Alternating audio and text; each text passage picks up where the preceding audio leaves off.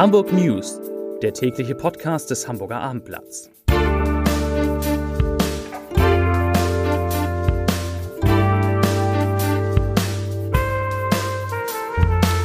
Moin, mein Name ist Lars Heider und das ist eine ganz besondere Folge der Hamburg News, denn es geht ausschließlich und monothematisch um das Geiseldrama am Hamburger Flughafen. Mein Kollege Marcel Becker hat heute Morgen schon in der Sendung Becker am Morgen alles zusammengefasst, was man darüber wissen muss, hat mit sehr, sehr vielen Experten gesprochen und das will ich Ihnen nicht vorenthalten, weil es wirklich eine gute, knappe und trotzdem tiefgehende Dokumentation ist. Und die kommt jetzt. 18 Stunden Angst. Das Geiseldrama auf unserem Flughafen ist vorbei. Das ist die gute Nachricht. Die Polizei hat das Kind unversehrt gerettet.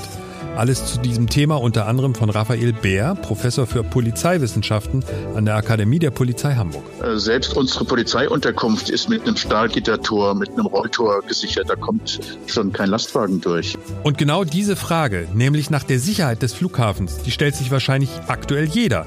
Wie konnte der Mann überhaupt so einfach auf das Flughafengelände gelangen? Außerdem ist das die logische Konsequenz nach der Entwicklung der letzten Wochen oder ist es doch eine Überraschung? René Benko aus Österreich, Unternehmer und Investor für Immobilien und Medien, ist raus aus dem Spiel. Der Mann, der den Elbtower bauen wollte, ist gepflegt auf die Fresse gefallen. Also erstmal muss man ja dieser Loop-Gruppe ihr Geld bezahlen. Ich weiß immer noch nicht, wie viel es ist, aber es werden ja irgendwie ein paar Millionchen sein. Alle Hintergründe dazu von Abendblatt Investigativreporter Uli Gastorf. Das Geiseldrama auf dem Hamburger Flughafen. 18 Stunden hat's gedauert, dann hat die Polizei den Entführer zum Aufgeben überreden können. Einen Mann übrigens, der schon einmal wegen Kindesentzug im letzten Jahr verurteilt wurde. Wie auch immer, holen wir uns erstmal eine Zusammenfassung der Ereignisse von unserem Polizeireporter André Zandvakili. Ja, eigentlich ist das eine Kindesentziehung gewesen, die in Stade ihren Anfang nahm. Da hat ein 35-Jähriger seine vier Jahre alte Tochter, die bei der Mutter lebt, entführt, ist mit einem Audi nach Hamburg gefahren, dort zum Flughafen, hat dort mit dem Wagen das Tor zum Rollfeld durchbrochen, ist auf das Rollfeld gefahren, hat dort vermutlich zwei Brandsätze gezündet und war dann 18 Stunden dort vor Ort, bevor er sich zur Aufgabe entschieden hat nach deinen Informationen, was hat denn am Ende den Mann zum Aufgeben gebracht? War der einfach nur kaputt, weil er nicht schlafen konnte und ständig Angst hatte, dass die Polizei das Auto sozusagen erobert? Oder gab's gab's da ein gewisses Verhandlungsgeschick? Wurde ihm was versprochen? Ob irgendwas versprochen wurde, weiß ich nicht. Aber am Ende ist es ja so, man, es ist ja in, in der Verhandlungsgruppe ist ja immer eine Psychologin drin, die ist auch sehr gut. Und die schätzen natürlich dann ein, wo geht die Reise hin. Und ganz am Anfang wurde ja auch über Notzugriff zu, äh, nachgedacht. Das heißt, man hätte dann mit Gewalt blitzschnell versucht, dieses Kind zu, zu befreien und zu retten. Und dann ist irgendwann klar, dass der gar nicht äh, mit, ja, gar nicht darauf aus ist, sein Kind oder sich zu töten. Und dann geht sowas in eine Verhandlungsphase und dann wird er eigentlich mürbe gemacht. Dann spielt die Polizei auf Zeit. Wenn man 18 Stunden so im Auto sitzt, das ist anstrengend. Und irgendwann sieht man dann auch ein oder merkt man, dass man so nicht weiterkommt, wie man das gedacht hat. Körperlich, das ist ja, glaube ich, mittlerweile auch bestätigt, geht es dem Kind gut. Hab ich so gehört. Äh, für, den, für das Kind weiß man ja auch nie, äh, wie die Situation auf das Kind wirkt. Äh, das Kind ist ja mit einer Bezugsperson da. Also der Vater ist ja kein Fremder. Die Umstände werden, werden ungewöhnlich gewesen sein. Aber ich habe zum Beispiel auch gehört, dass er ganz zum Schluss aus dem Fahrzeug ausgestiegen ist, das Kind weggeschickt hat und das Kind mehrmals zurück zu ihm kam, bevor man dann das Kind in Sicherheit hatte und ihn überwältigen konnte. André, ich will das jetzt gar nicht so auf so eine flapsige Ebene runterziehen, aber deswegen verzeih mir jetzt den etwas plumpen Vergleich. Aber wenn ich in der Innenstadt irgendwo parken möchte, kann ich das meistens nicht, weil da irgendwelche Poller stehen. Aber ich kann mit meinem Auto einfach eine Schranke durchbrechen oder ein Tor durchbrechen und in einen Hochsicherheitsbereich auf dem Hamburger Flughafen kommen bis zu den Flugzeugen. Das ist doch verrückt. Ja, das ist ein Riesengelände. So, es ist normal gesichert. Äh, das wirkt natürlich im ersten Moment so und ich glaube, da wird man sich auch noch ganz stark Gedanken machen, wie man das verbessern kann. Äh, es gibt ja Möglichkeiten auch äh, so wie versenkbare Poller oder sowas in Zufahrten, wenn man Fahrzeuge durchlassen will. Und ich glaube ja nicht, dass der Betrieb an diesen Zufahrten, also an den Touren, so groß ist, dass sowas, äh, sage ich mal, hinderlich wäre, sondern da wird man wahrscheinlich jetzt mal tiefer in die Materie einsteigen. Da werden auch einige Leute, glaube ich, Ohrenrubbeln kriegen und dann wird man sich mal ganz scharf überlegen, wie man das besser machen kann. Vielen Dank, André, für diese Infos. Und das sollten wir jetzt ruhig mal festhalten und deutlich aussprechen. Die Polizei hat einen hervorragenden Job gemacht. Glückwunsch dazu und auch ein dickes Danke von uns an die Beamten. Aber das ist ja nur die eine Seite der Medaille. Da ist ja möglicherweise auch das eine oder andere schiefgegangen. Rollen wir das mal der Reihe nach auf. Zuerst hören wir den Flughafen bzw. die Pressesprecherin Katja Brom mit folgendem Statement gegenüber Becker am Morgen. Der Täter hat sich mit brachialer Gewalt Zutritt zum Sicherheitsbereich des Flughafens verschafft. Wenn es nicht möglich ist, das gewalttätige, hochkriminelle Eindringen zu verhindern, dann hat es für uns und die Sicherheit aller anwesenden Personen oberste Priorität, den oder die Täter schnellstmöglich zu stoppen. So ist es gestern auch geschehen und auch der Flugbetrieb wurde sofort eingestellt. Wichtig ist also der funktionierende Mix aus technischen Maßnahmen und physischer Präsenz der Sicherheitskräfte vor Ort. Brachiale Gewalt mit einem Auto durch eine Absperrung. Das ist also schon brachiale Gewalt. Okay, das nehmen wir mal so hin. Solche Vorfälle zeigen, dass die Sicherheitskonzepte mit allen Beteiligten laufend neu bewertet werden müssen. Das gilt für die gesamte kritische Infrastruktur. Sicherheitskonzepte sind nicht statisch. Daher arbeiten wir selbstverständlich den Vorfall mit den zuständigen Behörden und Sicherheitskräften auf. Also ich kann die etwas defensive Haltung in dieser Situation ja verstehen, aber nur bedingt. Immerhin, der Vorfall soll aufgearbeitet werden, aber das ist ja unter den Umständen wohl eine Selbstverständlichkeit. Erinnern wir uns noch einmal und zitieren dazu aus dem Abendblatt vom 13. Juli in diesem Jahr. Flughafen lahmgelegt, zehn Aktivisten der letzten Generation festgenommen. Und nur um diesen Punkt noch einmal zu machen, auch damals kamen die Täter ebenfalls bis auf die Rollbahn.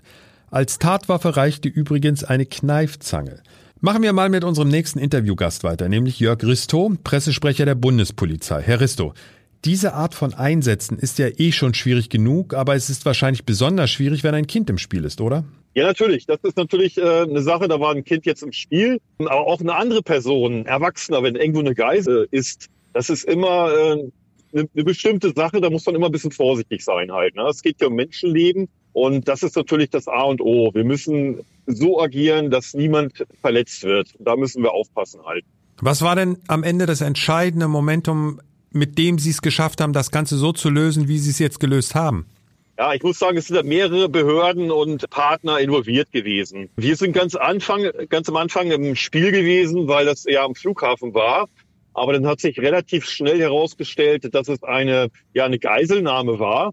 Und dementsprechend ist die Landespolizei zuständig gewesen. Wir haben natürlich auch unterstützt, gegenseitig, aber die haben den Part dann quasi übernommen und fortgeführt und halt auch richtig agiert.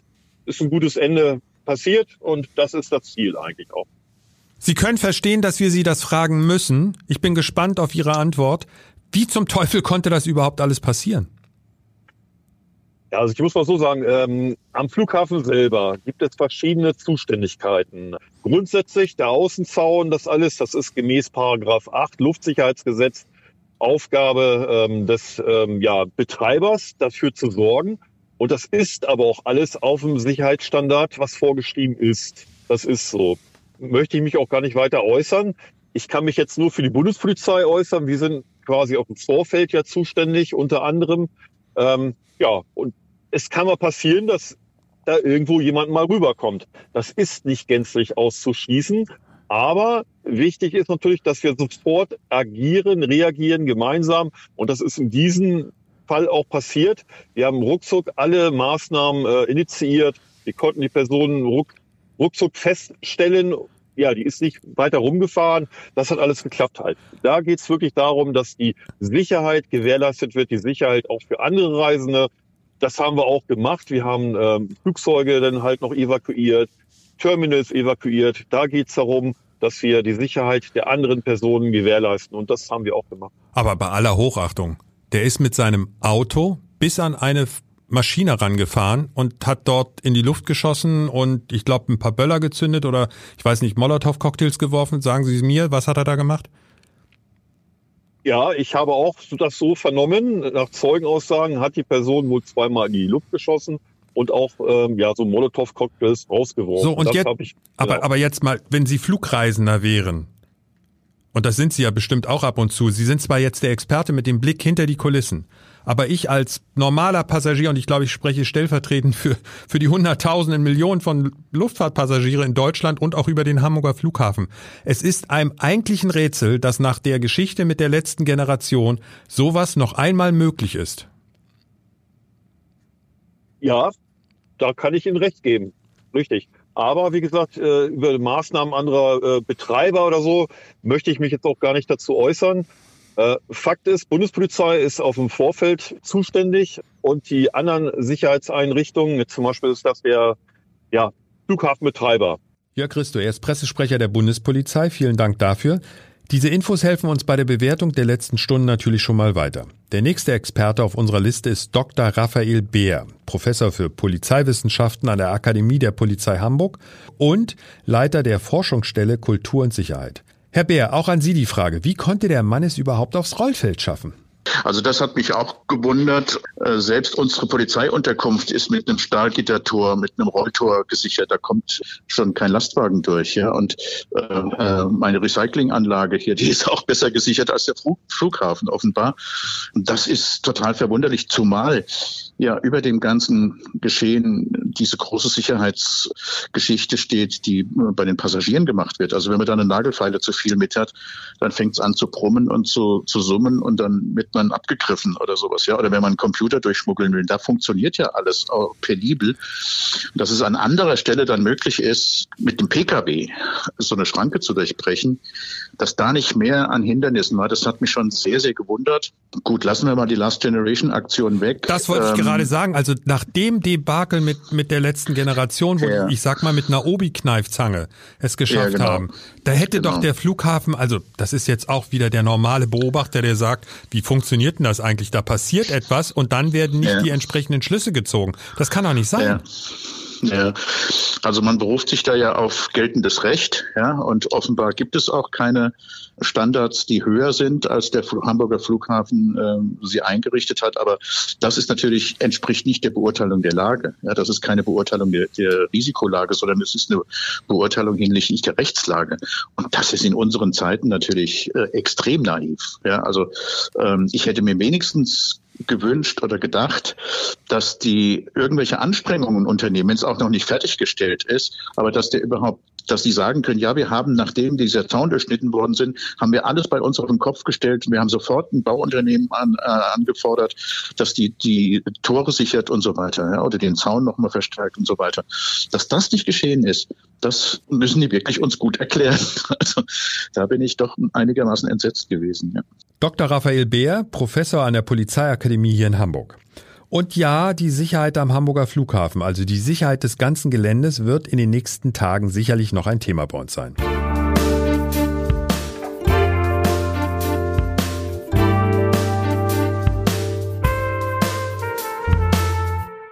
Weitere Podcasts vom Hamburger Abendblatt finden Sie auf abendblatt.de slash podcast.